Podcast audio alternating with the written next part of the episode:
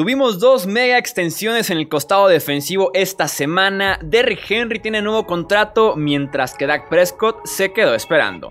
Bienvenidos al repaso de noticias de Hablemos de Fútbol. Hablemos de fútbol. Hablemos de fútbol. Noticias, análisis, opinión y debate de la NFL con el estilo de Hablemos de fútbol.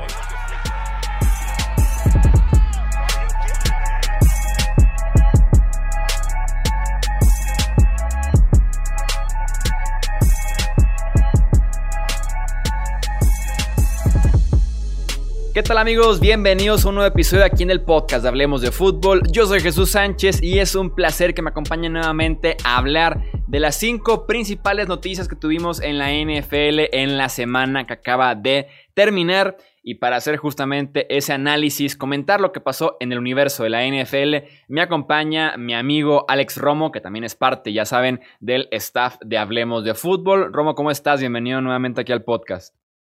¿Qué tal Jesús? Muchas gracias.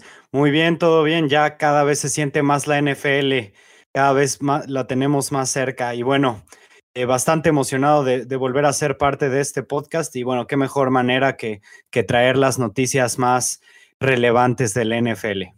Sí, así es, y más porque tuvimos una fecha bastante importante en el off-season. Tenemos por ahí dos, tres eh, sí, se podría decir que días marcados en el calendario en esa temporada baja durante primavera y verano. Y uno de ellos, uno de esos días es justamente la fecha límite para que jugadores etiquetados como jugador franquicia puedan extender sus contratos. A algunos les fue bien, otros no tanto, pero tuvimos por ahí varios eh, contratos que comentar justamente en esta fecha límite eh, para jugadores franquicias. Iniciamos con Miles Garrett, que si bien él no estaba etiquetado, le quedaban todavía dos años de contrato. Pasó a convertirse en el defensivo mejor pagado en la historia. Aquí está la información.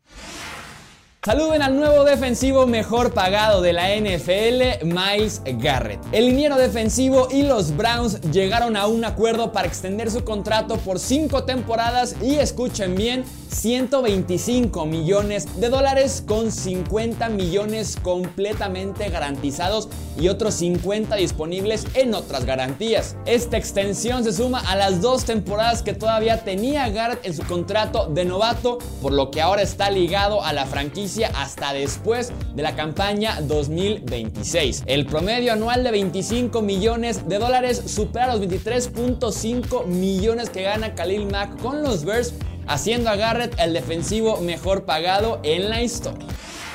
Así es como lo escucharon, Garrett es ahora el jugador defensivo mejor pagado en la historia con un promedio anual de 25 millones de dólares. ¿Cómo la ves, Romo? ¿Se merece Garrett este contrato con los Browns? Pues te diré, yo digo que sí y que no. Sí, porque es un jugador que aporta mucho al lado defensivo y bueno, tiene capacidad como pocos jugadores para presionar, para llegar al quarterback y no por el momento en el que le están dando la extensión. A mí en lo particular me parece bastante cuestionable que después de haber sido suspendido por el resto de la temporada por una conducta que jamás se había visto en la NFL, lo estén premiando dos años antes de, del final de su contrato con una extensión de tanto dinero y con tanto dinero garantizado como se la dieron. Sí, sin duda alguna es la parte más polémica, ¿no? Que la gente decía, ¿cómo es que, eh, pues sí, lo están premiando con esta extensión después de semejante acto que tuvo ahí con Mason Rudolph en la semana 10 de la temporada regular pasada en la que le quita el casco y con el mismo casco castiga al quarterback de los Pittsburgh Steelers? Al final de cuentas, ah, creo que se puede trabajar. O sea, yo sigo creyendo la versión en la que Miles Garrett recibe un insulto por parte de Rudolph y es por eso que reacciona así. Aún así no se justifica el hecho de quitarle el casco a tu oponente y pegarle con el mismo. Pero sí sigo creyendo la versión de que fue provocado y de que si no había pasado antes en su carrera en colegial, en lo que llevaba en la NFL, puede ser un hecho aislado en el que se puede trabajar, se puede platicar y que asegurarse de que no vuelva a pasar y que reciba su extensión por lo que hace en el terreno de juego durante la jugada y no después de ella. Ah, pues sí, porque después de ella sería bastante cuestionable premiarlo por algo así. Pero lo que dices respecto a, a que haya sido eh, abusado verbalmente de parte de Mason Rudolph, a mí también me convence esa historia.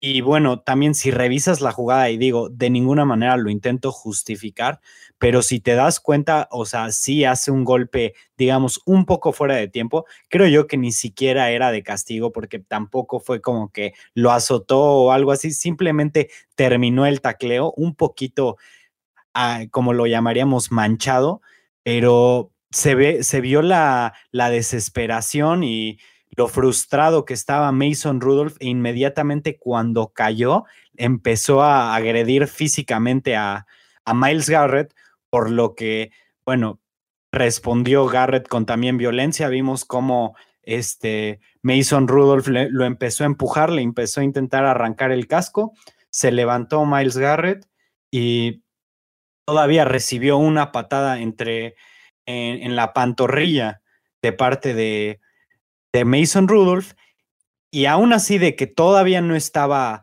este, bueno, cuando recibió la, patada en la pantorrilla ya le arrancó el casco, pero ya lo estaban tranquilizando y llegó Rudolph a seguir el pleito porque era realmente lo que él buscaba. Y bueno, en tantos años que tengo de ver la NFL, es en esa jugada, eh, en esa post jugada, vi dos cosas que nunca había visto. La uno era un quarterback poniéndose así de al tiro con, un jugador defensivo por algo como eso. He visto a Philip Rivers poniéndose muy altanero, lo que tú quieras, pero tampoco, tampoco llegar con la agresividad con la que llegó Rudolph. Y bueno, la segunda cosa es el cascazo que le dio en la cabeza Garrett a, a Rudolph, pero bueno, al final de cuentas, los Browns valoran a su jugador, que fue la selección número uno hace un par de, bueno, más bien hace tres años ya. Y bueno, al final de cuentas le están pagando para que se dedique a seguir presionando al quarterback, que probablemente estamos hablando de que sea top 5 en la posición, eh, si no es que me estoy quedando un poco corto, pero bueno, al final de cuentas los Browns vieron hacia adelante y como todavía no le tienen que empezar a pagar hasta dentro de dos años, se me hace hasta un poco barato que Miles Garrett haya firmado por 25 millones por año, tomando en cuenta que pues, el, jugador mejor pagado andaba en 22, 23 millones por ahí. Y bueno, estás hablando de que Garrett eh, hasta el 2022 entrará su, su extensión de contrato nueva. Sí, así es, es el voto de confianza de darle un bono, darle dinero garantizado y quererte adelantar un poquito a que el mercado se siga inflando. En efecto, estaban 23.5 millones de dólares Khalil Mack, que hasta hace unos días era el defensivo mejor pagado actualmente y también en la historia, mientras que Garrett lo aseguras de su temporada de edad 24 hasta edad 30, que debe ser el prime, la parte más importante de su carrera en la NFL. Tiene más de 30 capturas de coreback en 3 años. Llevaba justamente 10 sacks en 10 partidos la temporada pasada antes de la suspensión. Y me queda claro y ojito los Jets de Nueva York, me queda claro que los grandes jugadores del 2017 de ese draft están firmando todavía con dos años por jugar. Ya lo hizo Miles Garrett, eh, ya lo hizo Patrick Mahomes, ya lo hizo Christian McCaffrey, y los Jets quieran o no, viene Jamal Adams a pedir exactamente lo mismo. Sabe que las grandes estrellas de esa clase del draft no se tienen que esperar a que les quede nada más un año más de contrato, con dos ya pueden firmar y seguramente será el próximo en la lista porque ya lo hicieron otros tres, así que va a seguir Jamal Adams, le gusta o no a Nueva York, que seguramente no le va a gustar. Sí, a mí me parece increíble la situación de Adams, para serte honesto, porque estás hablando de que es un jugador bastante joven y es eh, uno de los mejores en su posición. Eh, bueno, creo que, eso, que, para decir que es uno de los mejores ni siquiera hay debate. Este, y que los Jets no quieran dar un voto de confianza en él, ofreciéndole una extensión lucrosa, que creo yo que con el modelo que están manejando ahorita, por ejemplo, los Chiefs o con el modelo que manejaron ahorita los Browns, que sí les dan mucho dinero, pero están viendo hacia el futuro, hacia cómo se va a inflar la, posición, no me parece nada descabellado que Jamal Adams quiera estar pidiendo 16 millones de dólares por año, que es más o menos lo que, bueno, entre 16 y 18 más o menos andaba, eh, andaba su precio. Y pues realmente, o sea, si, lo ves como una inversión a largo plazo, no me parece en lo absoluto incorrecta. Y, sobre todo, o sea, que, Adams pida eso. Y lo, que sí me parece incorrecto es que los Jets, teniendo uno de los jugadores defensivos más atractivos en cuanto a estilo de juego, alguien que te va a vender jerseys primero que nada y que va a tener un impacto defensivo, el tamaño de Jamal Adams, porque él, a pesar de, de lo que hace en cuanto a su juego, también tiene como electricidad que les puede le puede eh, compartir a sus, a sus compañeros. O sea, y con electricidad me refiero a, la chispa que puede encender a una defensa.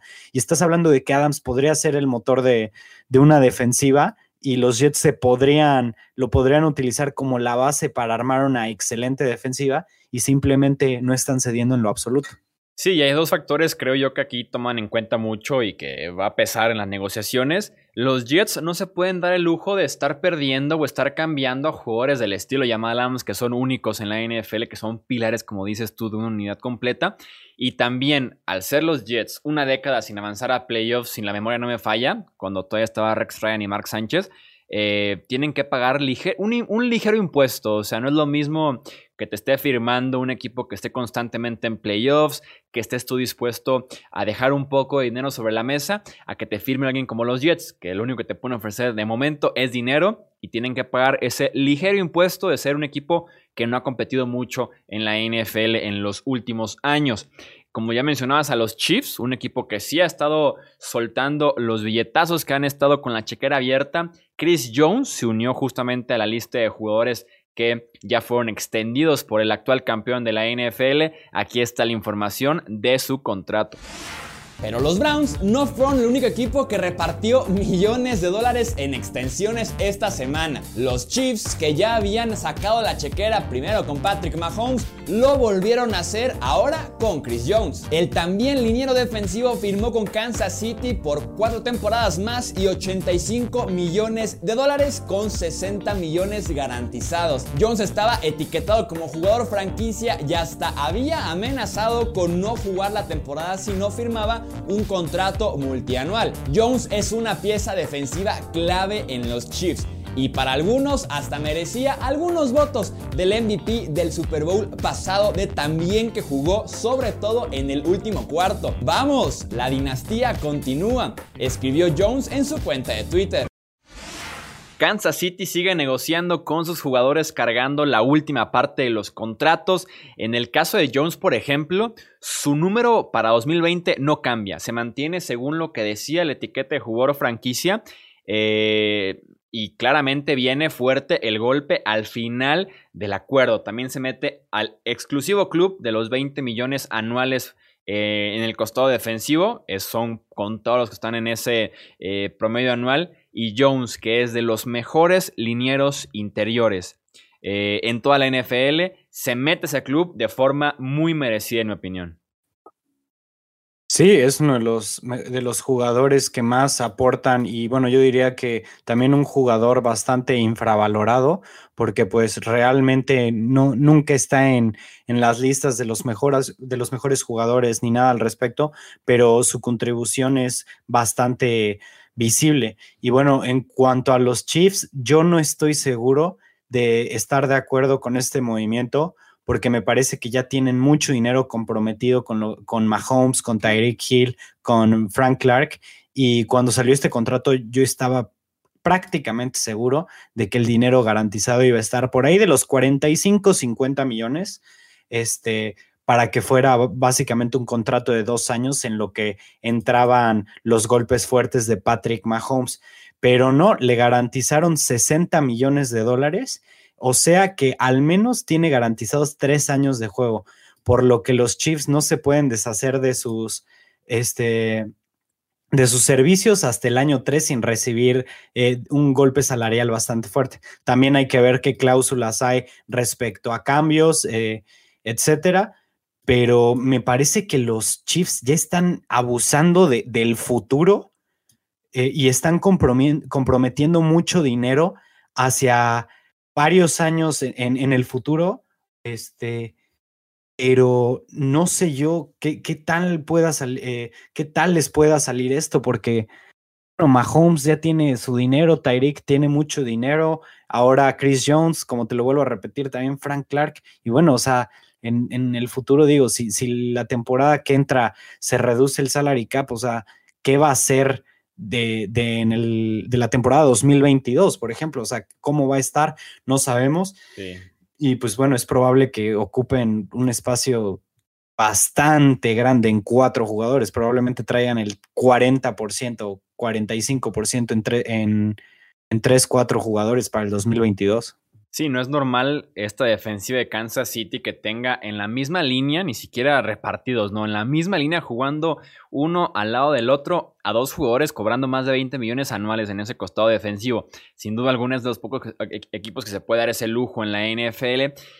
Y sí, Kansas City ya adoptó este modelo en el que están pidiéndole a los jugadores el que reciban poco flujo de efectivo al principio del contrato, que es el caso con Mahomes y ahora con Chris Jones, en el que si compara su contrato en el año 1 y en el año 2 con los Aaron Donald, los Khalil Mack, los de Marcus Lawrence, no tiene nada que ver lo que recibe Jones a comparación de, de los otros jugadores, pero tiene garantizados 3 de 4 años, entonces el jugador prefiere eh, recibir poco dinero al principio, pero tener más dinero garantizado al final del acuerdo, y eso le permite a Kansas City, de alguna manera sí, si lo queremos ver en la parte negativa, es comprometer el futuro de una forma bastante interesante, porque quién sabe qué va a pasar en temas económicos en la NFL. Si lo quieres ver de forma positiva, están aprovechando al máximo la ventana del Super Bowl se mantienen competitivos 2020, tal vez 2021, si logran que el cap no se reduzca para la próxima temporada, se puede mantener peleando uno, dos, máximo tres años más antes de que ahora sí ya entre el promedio anual de Jones 20 millones, ya mencionabas Patrick Mahomes y empezar ahí ahora sí a hacer malabares con el, el, tope salarial, pero los Chiefs haciendo, se podría decir que un Rams en el sentido de enfocarse mucho en el presente, pero teniendo un poco más de cuidado y tampoco haciendo errores como el de Jared Goff, por ejemplo, como el de Todd Gurley, o cambios como el de Jalen Ramsey, por ejemplo. Entonces están apostando mucho al, mucho al presente y el futuro. Ya veremos qué pasa en Kansas City, como que parece que esa es la dinámica ahorita en la gerencia. Sí, y lo que comentabas, que la línea defensiva de, los Chiefs tiene a dos jugadores a los que se les paga 20 eh, millones o alrededor.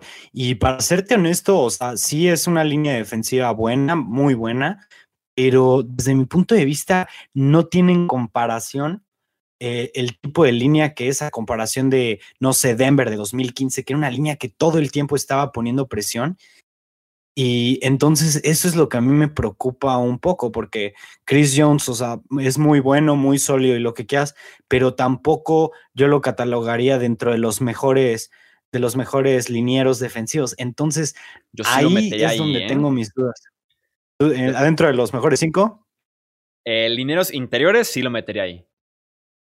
Bueno, tal, vez sí, dentro de sobre todo porque te puede dar actuaciones como el cuarto cuarto del Super Bowl en el que batió creo que cuatro pases, tuvo una captura de coreback. Yo incluso estaba pidiendo hasta votos de MVP para Chris Jones en el Super Bowl pasado. Que te puede dar ese tipo de impacto. Eh, es un tipo de jugador de ese estilo. y, se lo encontraron en la segunda ronda los Chiefs. eso sí, en eso tienes mucha razón. Pero bueno, si hablamos de Frank Clark, por ejemplo, que también tienen mucho dinero comprometido en él, que desde mi punto de vista, E. Ford eh, les brindaba más de lo que les estuvo brindando Frank Clark la temporada pasada, que claro, no, no podemos juzgar a, un jugador nada más por una temporada y especialmente siendo la primera en su nuevo equipo, pero lo que sí es que, pues, o sea, ese par de jugadores tienen que responder de una manera este, muy positiva para que, para que tener 40 millones de dólares anuales valgan para los Chiefs. Sí, y lo peor es que la defensiva secundaria parece que es la mejor unidad actualmente con, Kansas City. Entre Taran Matthew, Chadavius Ward, eh, por ahí Fuller también, eh, Thornhill, levantaron la mano varios y la secundaria jugó mejor incluso que el front seven de Kansas City por momentos la temporada eh, pasada. Nos mantenemos en la parte de los contratos del dinero de años, dinero total garantizado y demás, para hablar de un corredor que recién acaba de recibir un nuevo contrato. Es Derrick Henry, aquí está la información. Quien sí obtuvo lo que quería fue Derrick Henry. De último minuto, justo antes de llegar al límite para que los jugadores etiquetados como franquicia firmaran un acuerdo multianual, el corredor y los Titans lo hicieron. El contrato es por 4 años y 50 millones de dólares con 25.5 millones totalmente garantizados. En el mismo offseason, Tennessee aseguró por varias temporadas más a su coreback y a su corredor estrella. Vaya vacaciones para Tennessee. Yo siempre he dicho que en la vida hay niveles. Todo en esta vida se separa y los corredores también hay ciertos niveles.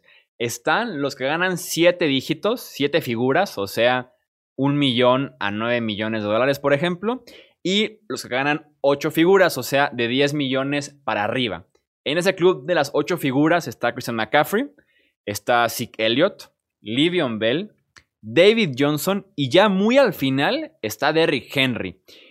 Eh, lo meten en ese club de los que mejor ganan, de los corredores de élite, entre comillas, en la NFL, porque ahí está David Johnson y Livion Bell, pero los corredores de élite en la NFL, pero ganando considerablemente menos que ellos, o sea, rozando apenas el club este de las ocho figuras, de los 10 millones para arriba, que me parece pudiera ser el sitio correcto para evaluar a Henry entre que no es un corredor tan completo que recibe pases, que pueda estar en el campo en las tres oportunidades, pero que claramente se tiene que tomar en cuenta lo que puede hacer durante un solo partido, ¿no? De que te pueda cargar el, balón 30 veces, sea temporada regular, sea postemporada, más de 200 yardas. O sea, tienes que encontrar como un balance con Derrick Henry y me parece que meterlo a ese club del, del dígito de 8 dígitos pero en la parte final del grupo me parece el sitio correcto para Tennessee.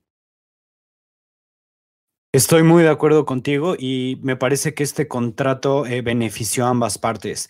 Primero, hablando de los Titans, porque su postemporada, que fue bastante exitosa para el, e, para el tipo de equipo que era, eh, que básicamente se, se, basaron en Derrick Henry y ya. O sea, hasta el juego de, de Kansas City vimos a los Titans pasar un poquillo. De hecho, Ryan Tannehill, a pesar de que tuvo una temporada muy buena eh, contra New England, ni siquiera pasó las 90 yardas. Y bueno, contra los Ravens sí pasó las, las 100 yardas Tannehill, pero realmente fue poco lo que, lo que tuvo. Entonces, estás hablando de que, como en pocas ocasiones, Derrick Henry es un corredor que pues, realmente sí puede impactar eh, un partido entero como poco, como pocos jugadores. Sin embargo, yo también no, no lo tengo evaluado como, digamos, Ezekiel Elliott o como Livion Bell en sus mejores tiempos o como Christian McCaffrey, que pues realmente ellos te pueden recibir, bloquear y correr. Y bueno, Henry es un poco más limitado para el juego aéreo. Y me parece muy bien este contrato para Derrick Henry, porque bueno, yo recuerdo que al principio de, de la agencia libre, Henry decía que iba a empezar a anunciar a partir de los, de los números de Ezekiel Elliott y inmediatamente pensé, no, pues este cuate está, o sea, su valor, él piensa que su valor es mucho más alto de lo que yo creo que cualquier equipo de la NFL lo va a ver, porque pues realmente, o sea, como tú lo dices, ¿Cuántos jugadores están en el club de las ocho figuras? Pues, bueno, ¿cuántos corredores más bien? Y estamos hablando de muy pocos.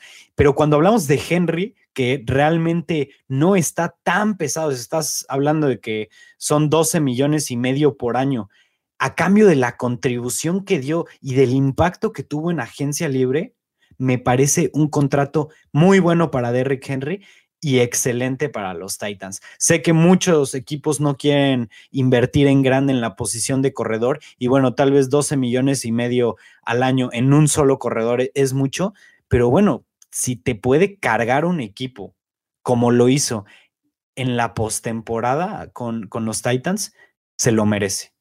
Sí, creo que es un ganar-ganar, en eso estoy muy de acuerdo. Eh, no soy mucho yo de pagar la running backs, con Tennessee tomando en cuenta el estilo de juego, el estilo de ofensiva, que Ryan Tannehill se alimentó incluso de, Derrick Henry, fue el mejor coreback en play action la temporada pasada, se alimentó de Derrick Henry, tienes que de alguna manera mantener ese centro de la ofensiva por lo menos un par de años y en ese sentido me parece un ganar para Tennessee porque garantizó solamente dos temporadas. Si comparas dinero garantizado eh, de estos jugadores que cobran demasiado en la posición de running back, tenemos que Elliot tiene 50 millones garantizados, eh, McCaffrey 36, Livion Bell 35, David Johnson 31, tienen hasta 3 años garantizados, mientras que Henry solamente dos temporadas, tiene 25 eh, garantizados, entonces en ese sentido Tennessee asegura a su corredor con poco inversión a futuro por si el desgaste, por si la lesión, por si muchas cosas que pueden pasar con la posición de running back, mientras que el ganar para Henry es el hecho de que tenga dinero garantizado dos temporadas para un corredor es valiosísimo y que además, si lo etiquetaban este año y en 2021 lo volvían a etiquetar, para Henry eran 22.6 millones totalmente garantizados de un año en un año. En este contrato son dos años, 25.5, o sea, 3 millones más que Tennessee le está regalando de alguna manera para que esté contento, para que se mantenga siendo el centro de la ofensiva.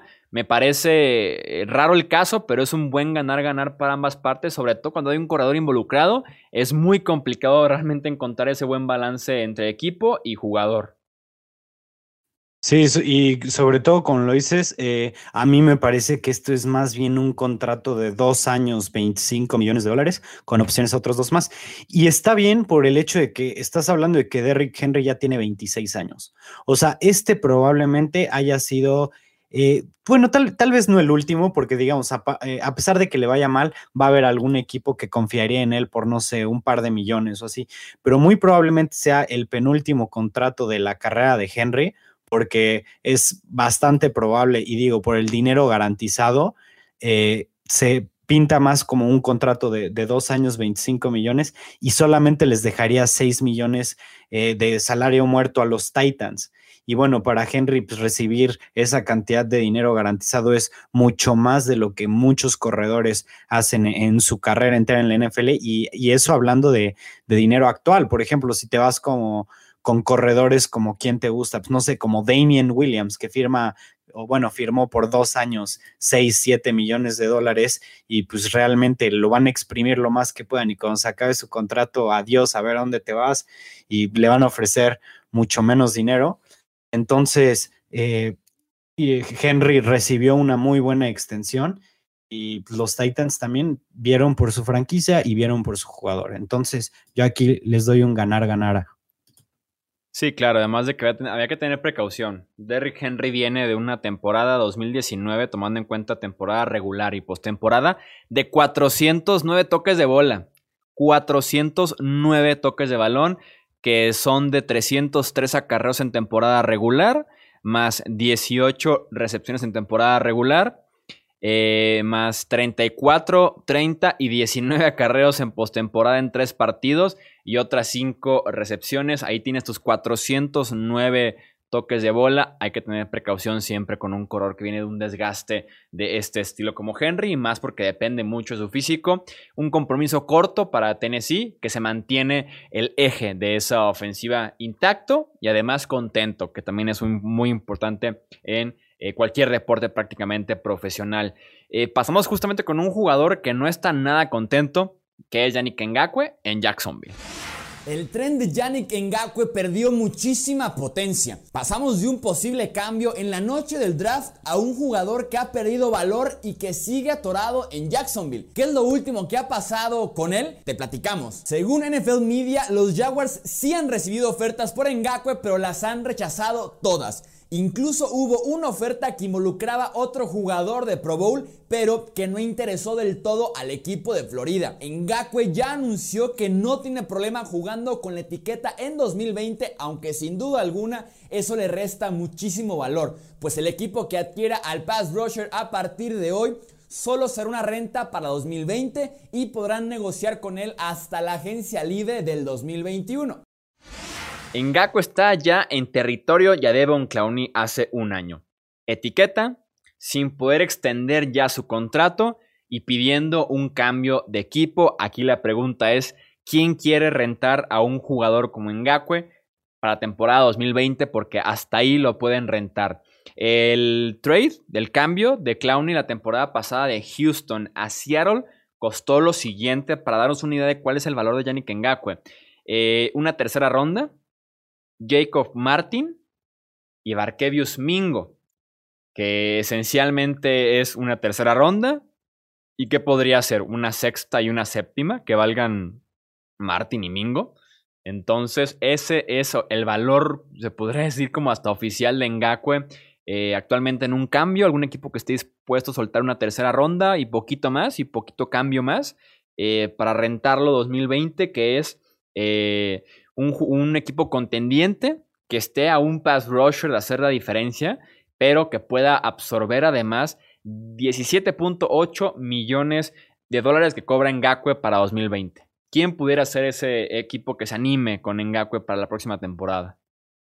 Pues inmediatamente nos tendríamos que ir a los equipos que más salary cap tengan. Y bueno, ahí eh, siempre van a salir, pues, eh, déjame, dame un segundito en lo que, en lo que saco Ahí te, este te, voy a proponer a alguien, pero no estoy seguro del todo por el término de que están en la misma división y son los Colts. Justamente en ellos había pensado, pero fíjate. Pero cambiarlo allá dentro de la división está muy complicado. Sí, ya tengo aquí los números oficiales de, bueno, así oficiales de Uber de Cap, del espacio salarial. Y bueno, si los Colts fueran a absorber a Ngakwe, que está muy difícil que pues, un equipo renuncie a, su jugador para dárselo un rival divisional. Estás hablando de que los Colts se quedarían con alrededor de 4 millones de dólares con salary cap. O sea, no tienen tanto como yo lo había pensado.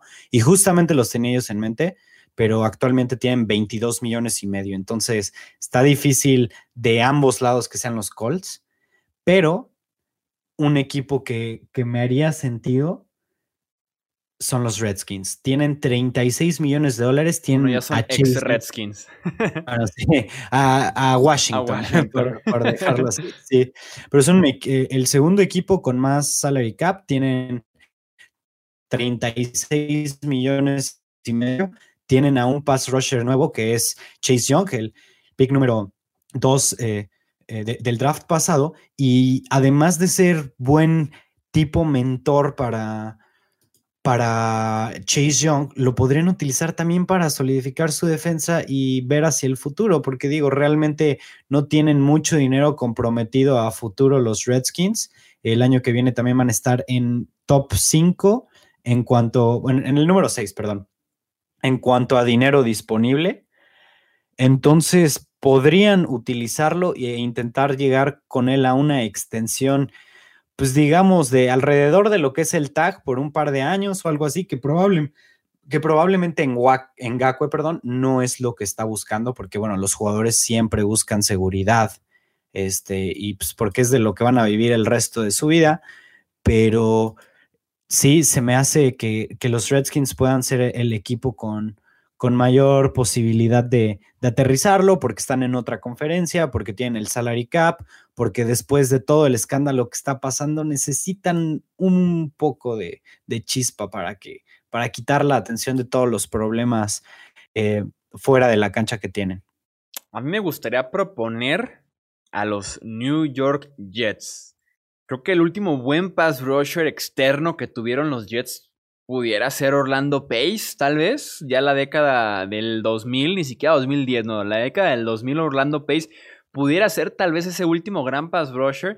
Y si ya tienes a Quinn Williams, a CJ Mosley, en la secundaria Jamal Adams, a Marcus May, no me desagradaría eh, ver ahí a, Yannick Ngakwe. Están lejos de competir todavía los Jets, pero que pudieran verlo como una buena pieza y asegurarlo de alguna manera eh, para la agencia de 2021, que lo etiquetes, que puedas ir negociando con él algún nuevo contrato para que en cuanto inicie el próximo año de NFL lo pueda firmar. No me desagradaría mucho eh, ver a Ngakwe jugando con los Jets, aunque sí es una situación complicada. Supuestamente se han recibido ofertas en Jacksonville pero han sido eh, rechazadas prácticamente eh, eh, todas las opciones que han estado recibiendo y se mantiene de momento con la etiqueta de jugador franquicia.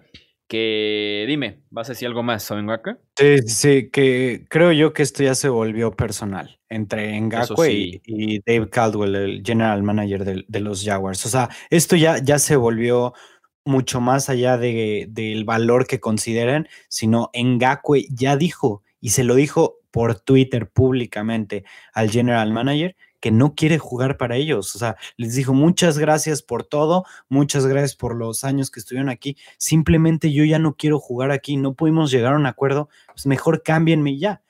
Y Caldwell y también e, el hijo del dueño entraron como en, como en un conflicto directo con él. bueno como que Sí, sí, sí, como que no lo quieren dejar salir de plano. O sea, quieren el valor de Ngakwe, o sea, quieren, quieren sacarle algo positivo y no se les ha hecho la oferta, es la realidad.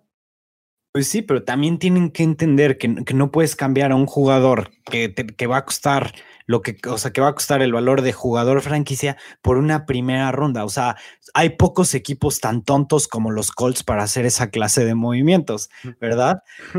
pero pues yo, yo, yo creo que, o sea, bueno, comparaste a el valor de Yannick Ngakwe, eh, actual con el de Jadivion Clowney la temporada pasada, y a mí en lo particular me parece mejor Ngakwe que, que Clowney. Me parece que aporta mucho más al, al pass rush de lo que, de lo que aporta Clowney. Y bueno, ya vimos, o sea, para mí toda la vida estuvo sobrevalorado Clowney.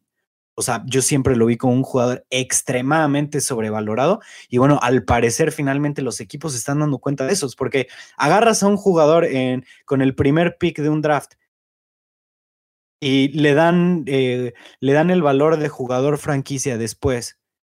Y bueno, sigue siendo un jugador que a pesar de que su posición es ser defensive end pass rusher, nunca ha llegado a los 10 sacks. O sea, realmente, ¿por qué él cree que vale 20 millones? Sí, no, digo, es inconsistente, además se prende de una semana a otra y puede desaparecer un mes completo después. Y se puede lesionar poniéndose los tenis, ¿sabes? Entonces, es un jugador en el que nadie quiere invertir para, para largo plazo. Y Ngakwe ha sido bastante consistente. Bueno, este, fue, fue, una pieza fundamental en la, en la defensiva de, de, Jacksonville del 2017 y yo sí creo que Ngakwe valga los alrededor de los 20 millones de dólares por año. O sea, yo estoy de acuerdo con él y también estoy de acuerdo con que ya es hora de que los Jaguars de los de que los Jaguars acepten que simplemente él ya no quiere estar ahí y que ya acepten, no sé, tercera ronda, segunda ronda por él en el mejor de los casos. Sí, se tienen que dar cuenta que la oferta, la mejor oferta sin duda alguna ya pasó. Era por ahí de marzo, por ahí de abril, cuando el equipo que lo adquiriera pudiera negociar con él. Ya no pueden hacerlo. Ya sí o sí es una renta de 2020, entonces se te fue ya el mejor valor en un cambio. Y estoy de acuerdo, Ngakwe sí vale los 20 millones anuales que puede estar pidiendo, porque se le puede comparar con, no sé, de Marcus Lawrence, por ejemplo, que cobra 21. El pass rusher de los Cowboys me parece que están como al mismo nivel. Y que sí, sin duda alguna, Ngakwe merece un nuevo contrato que no le han podido dar en Jacksonville y que veremos en qué queda esta eh, novela, porque sí ha sido de las más interesantes de este off-season. Y pues para cerrar el episodio tenemos una novela más que es la de Dak Prescott con los Dallas Cowboys. Los que se quedaron esperando un nuevo contrato que nunca llegó y que ahora tendrán que jugar con la etiqueta de jugador franquicia en 2020 y volver a la agencia libre para 2021 son los siguientes jugadores. Ya mencionábamos el caso de Yannick Ngakwe, Matt Judon con los Ravens, Bob Dupree con los Steelers, Hunter Henry con los Chargers, Anthony Harris con los Vikings, Joe Thuney con los Patriots, AJ Green con los Bengals, Leonard Williams con los Giants, Brandon Scherf con Washington, Chuck Barrett con los Buccaneers, Justin Simmons con los Broncos y el que más atención ha recibido, Dak Prescott con los Cowboys. Los Cardinals utilizaron una etiqueta de jugador franquicia de transición con Kenan Drake es un poquito diferente y la fecha límite para ambas partes es el 22 de julio. Tienen todavía una semana más el resto. Ahora sí, volvemos con el tema Prescott. La situación entre el coreback y Dallas se puede poner fea. Prescott es tan solo el tercer coreback en la historia de la NFL que jugará una temporada con la etiqueta de jugador franquicia, junto a Drew Brees en 2005 y Kirk Cousins en 2016 y 2017. Este año Prescott cobrará 31.4 millones de dólares y será agente libre nuevamente en 2021. Si los Cowboys quieren evitar que llegue al mercado tendrían que volverlo a etiquetar ahora con un precio de 37 millones de dólares. Esa fue la ruta que utilizó Kirk Cousins para poder salir de Washington, pues una tercera etiqueta consecutiva es económicamente imposible, pues supera los 50 millones de dólares, sería para 2022. Prescott habló al respecto, soy un cowboy y no podría estar más feliz. Estoy ansioso de trabajar con Coach McCarthy, su staff y mis compañeros para hacer el mejor equipo que podemos y buscar nuestra meta de ganar un Super Bowl, dijo Prescott al USA Today. El hermano del coreback hizo una declaración muy diferente en Twitter. Hay una razón por la cual nunca fui fan de los Cowboys cuando estaba creciendo o antes de que Dak fuera seleccionado por ellos. Después de hoy, quién sabe cuánto tiempo más los estaré apoyando. Según el reporte que tuvimos con Prescott, el último reporte fue que rechazó algo así como 33, 35 millones anuales, 70 millones en los primeros dos años. Y se los puedo decir de una vez, obviamente no iba a funcionar una oferta de ese estilo. Si a Prescott lo etiquetan en años consecutivos, o sea, este y el siguiente, cobra algo así como 69 millones de dólares. Entonces, ¿por qué estaría aceptando 70 millones en dos años de una extensión de contrato en la que normalmente le pagan como un 10, 12% por arriba del valor de una etiqueta de jugador franquicia? Si comparamos el dinero de los primeros dos años de los últimos grandes contratos en la NFL para quarterbacks, de Mahomes, que ese es otro mundo, tenemos a Carson Wentz, 77 millones, Goff, 83 millones, Wilson, 90 millones. Los Cowboys quisieron poner a Prescott más en el mercado de Tannehill y de Garoppolo, en el grupo de élite, de los que son pagados en serio, y es por eso que su oferta antes de la fecha límite fue rechazada por Prescott y sus agentes. Bueno, en lo particular, en, esta ocasión yo estoy del lado de los Cowboys y, y, eso que no es un equipo que sea como muy grato para mí, pero realmente Dak Prescott está pidiendo el tipo de dinero que, que más, bien está rechazando el tipo de dinero que le dan a Russell Wilson. O sea, Wilson ya ganó un Super Bowl, ya llegó a otro. Ha sido claramente un, un jugador en el que los Seahawks se han podido se han podido recargar. Cuando le quitaron la línea entera, cuando se quedó sin nada de, de apoyo en, receptores y en línea y en corredor también, porque eran incógnitas, Russell Wilson seguía siendo de ese un equipo competitivo. En Dallas, Dak Prescott, desde el momento en el que llegó, estuvo rodeado, para empezar, de una de las mejores líneas de la NFL, de un buen cuerpo de receptores y de uno de los mejores running backs en la liga, con, que es Ezekiel Elliott. Y en el momento que le quitaron a, Dak Prescott, a Ezekiel Elliott, se vio quién era realmente. O sea, eh, su, juego cayó muchísimo y las estadísticas no mienten, los números no mienten. Si, si, te, si te pones a ver los números de Prescott cuando está sick, cuando no está sick en el campo, se ven cómo bajan muchísimo. Y bueno, que Prescott quiera hacer que los Cowboys comprometan su futuro, nada más porque él quiere, porque realmente no tiene nada, nada, nada con qué eh, basar sus peticiones. O sea, para mí, 33 millones, que es más o menos el valor de Goff Wentz, estamos hablando de que en, en esa categoría es donde Prescott debería de estar, estar pensando estar. O sea, rechazar 35 para mí, a, a su nivel, ya es algo un poco descabellado. Va a depender de la estructura del contrato al 100%. Seguramente esto que se filtró viene de los Cowboys para hacer quedar de esa manera a Prescott de cómo está rechazando esa cantidad de dinero.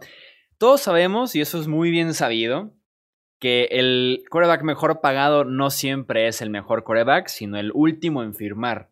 Entonces, si Wilson firmó y después viene Prescott, pues va a pedir más que Wilson. Y así fue como tuvimos a Jared Goff a Jimmy Garoppolo por momentos como los mejores pagados en la NFL porque Realmente es eso, el último en firmar es el que va superando al pasado, al que firmó hace dos semanas, hace dos meses o hace seis meses. Entonces, en ese aspecto yo sí creo o sí puedo ver cómo es que Prescott pide esa cantidad de dinero.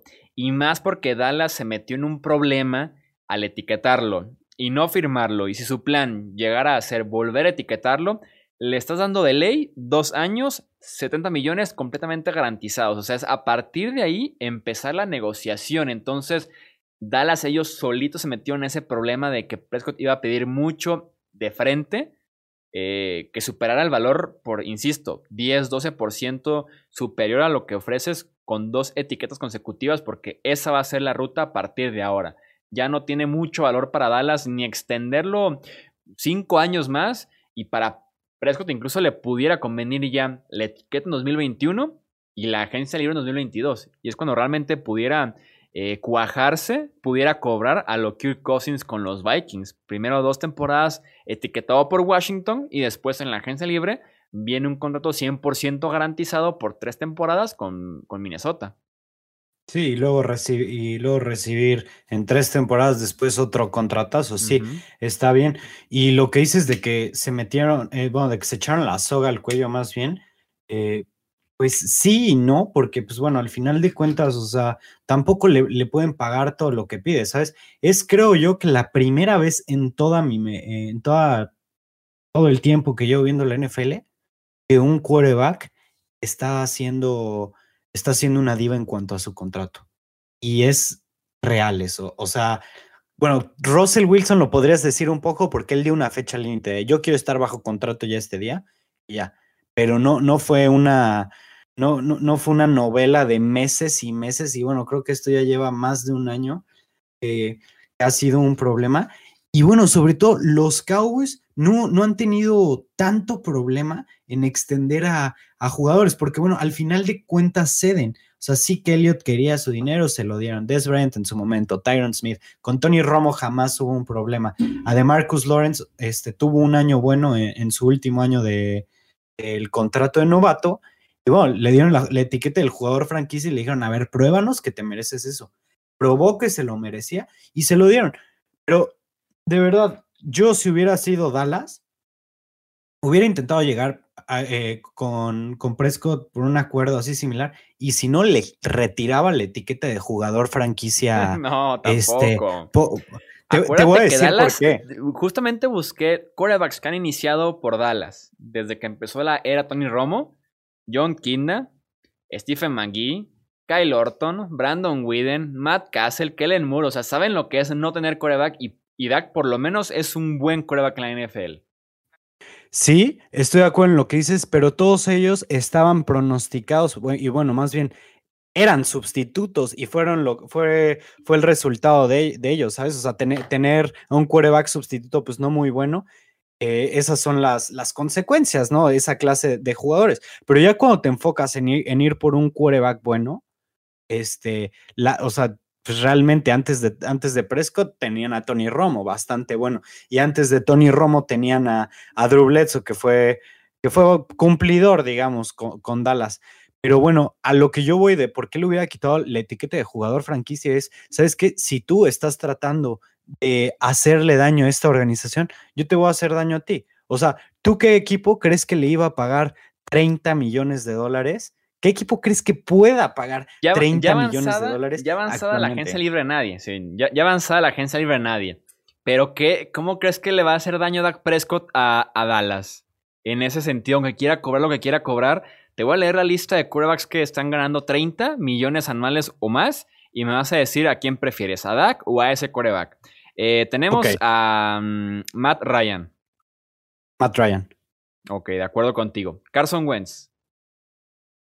Está difícil, pero es que ahí yo los considero un empate. O sea, sí, está muy difícil. qué opinas? Eh, eh, prefiero a Carson Wentz. Sí, tal vez eh, Carson Wentz ya tuvo una temporada de MVP.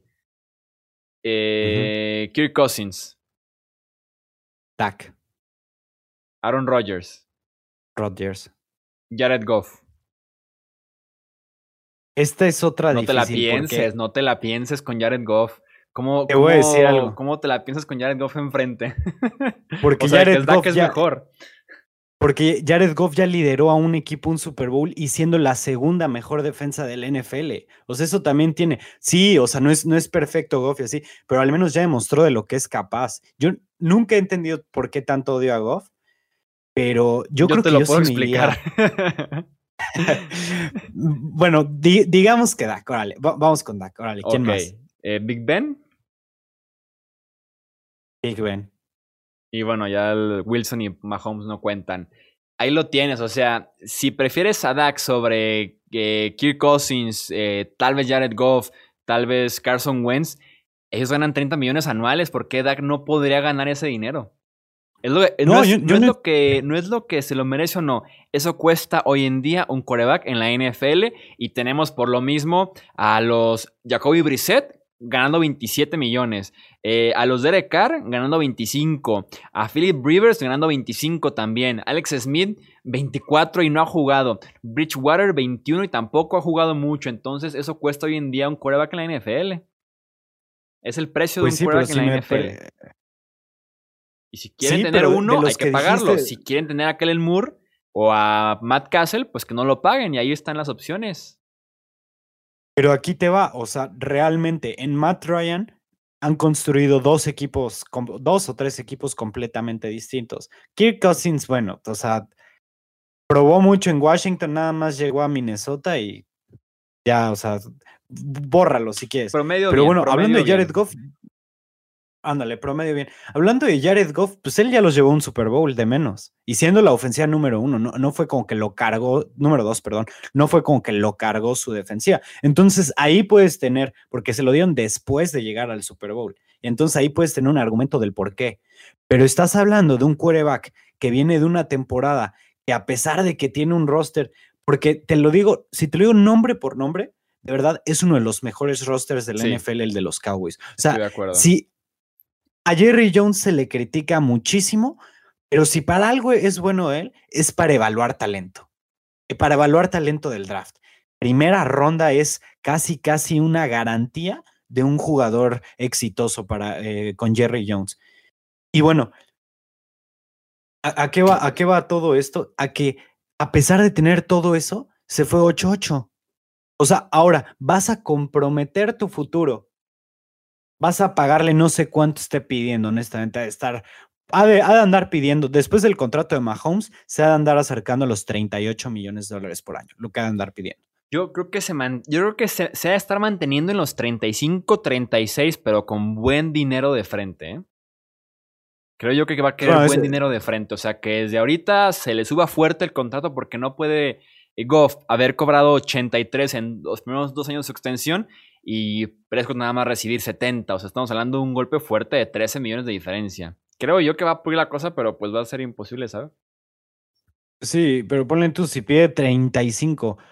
O sea, realmente, si eres un equipo que está tan bien cargado en todas las facetas del juego, como son los Cowboys, que tienen buen corredor, buen cuerpo de receptores, buena línea ofensiva, buena línea defensiva. En cuanto a la secundaria, ok, pero tienen excelentes linebackers también. Pero bueno, ¿realmente comprometerías tu futuro con alguien que no puede cargar un equipo de ese calibre y le pagarías tanto, Chuy? Sí. De eso, a tener que depender de los Andy Dalton, de qué otro suplente por ahí hay, de los Marcus Mariota, de los Trubisky y así, prefiero pagarle a Prescott que tiene buen potencial, porque además corre lo voy si quiere. Bueno, ahí, ahí ya es un poco más de perspectiva. Yo en lo particular, sí, en lo particular buscaría, buscaría a alguien más. O sea, vería, o sea, yo Andy Dalton. Ya te ganó un novato ofensivo del año y ya te llevó a playoffs otra vez, también Prescott. Y te ganó un partidazo en contra de los Seahawks en el que hizo el touchdown del juego. Pero también después también lo sacó Aaron Rodgers en una jugada milagrosa en el AT&T Stadium. O sea, estuvo a nada de una final de conferencia Dak Prescott. Pero también estás hablando de que su año de, contrato es cuando terminó 8-8. Con un roster o no su mejor temporada, claro. Sí, entonces, pues bueno, o sea, si un jugador que tuvo una buena temporada al final de su contrato le dan le dan mucho dinero es porque pues realmente los, los equipos lo valoran recuerdo a, de acuerdo a su último desempeño, pero pues bueno, la verdad es que no compartimos este, esta idea de Dak Prescott. O sea, yo, yo fuera general manager, yo no le pagaba, o sea, estaría cómodo lo máximo que le pagaría a Prescott actualmente, como están los contratos, serían 34 millones. Y a un centavo más no le pago, porque no vale lo que vale Russell Wilson.